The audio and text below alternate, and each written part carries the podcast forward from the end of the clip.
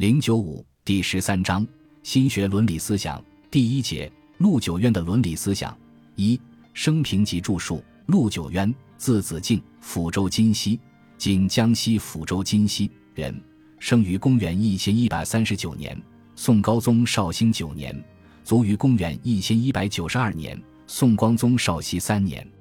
中年以后陆九渊曾在贵溪象山讲学史称象山先生。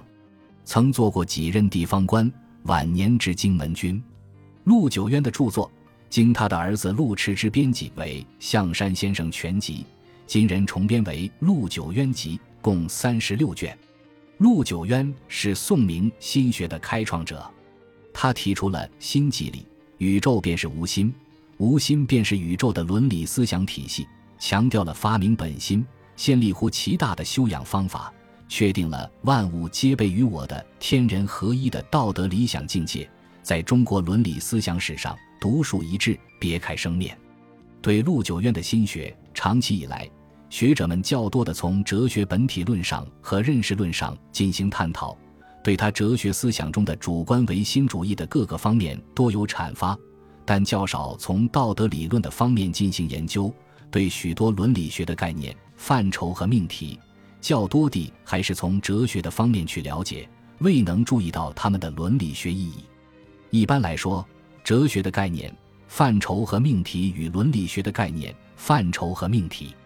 是既有联系又有区别的。思想家们在不同情况下去使用这些概念、范畴和命题也是清楚的。